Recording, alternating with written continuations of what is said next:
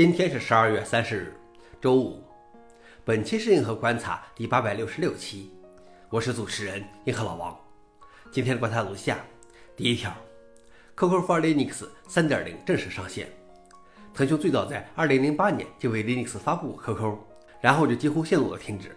二零二零年，腾讯短暂发布过二点零测试版后又停止更新，直到今年年底，腾讯宣布开始公测新版 Linux QQ。现在新的版本已经正式上线。据称采用了全新的 QQNT 架构，基于 Electron 框架开发。除了界面发生变化之外，还新增了跟随系统的黑夜模式、截图功能、全局搜索、传送文件等全应用功能。QQ for Linux 支持 x86 和 ARM64 架构，提供了 Derby、RPM、AppImage 三种格式的软件包。消息来源：QQ。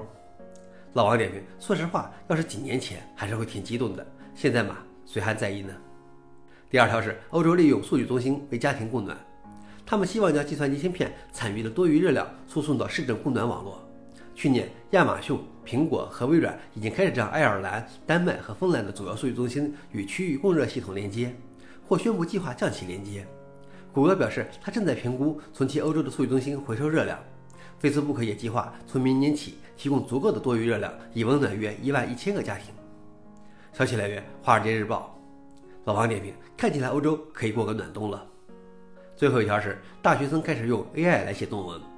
与人类不同，语言模型不会拖延时间，只要稍加指导，就能立刻创造出内容。你只需要输入一个简短的描述或提示语，指示模型需要产生什么，它就会在几秒钟内产生一个文本输出。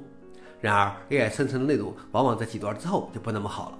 语言模型不能使他们的事实正确，学生们必须仔细检查写作，纠正错误，才能使他们的作品具有说服力。